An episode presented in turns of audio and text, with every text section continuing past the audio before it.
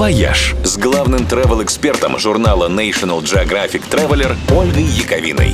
Всем привет! На этой неделе стало известно, что с августа в России начнет действовать специальная программа для поддержки внутреннего туризма. Ну, не то чтобы у нас с вами сейчас был большой выбор между внутренним туризмом и внешним. И тем не менее, чтобы сделать путешествие по родным просторам еще приятнее, туристам обещают частично возвращать потраченные на них деньги от 5 до 15 тысяч рублей. Правда, чтобы получить этот кэшбэк, нужно будет выполнить ряд условий.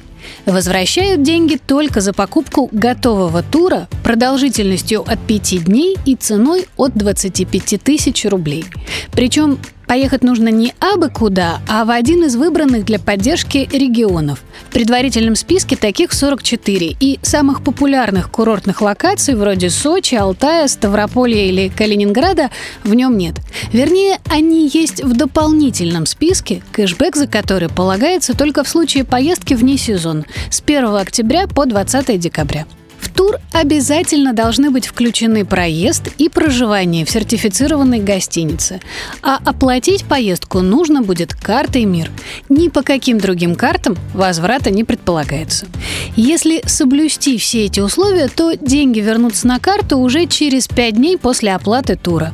За поездку стоимостью от 25 тысяч вернут 5 от 50 тысяч – 10 и 15 тысяч рублей вернутся за покупку тура стоимостью в 75 тысяч рублей и выше. Не самая большая скидка, но приятная. Осталось только найти карту МИР и скорректировать планы в соответствии со списком Ростуризма.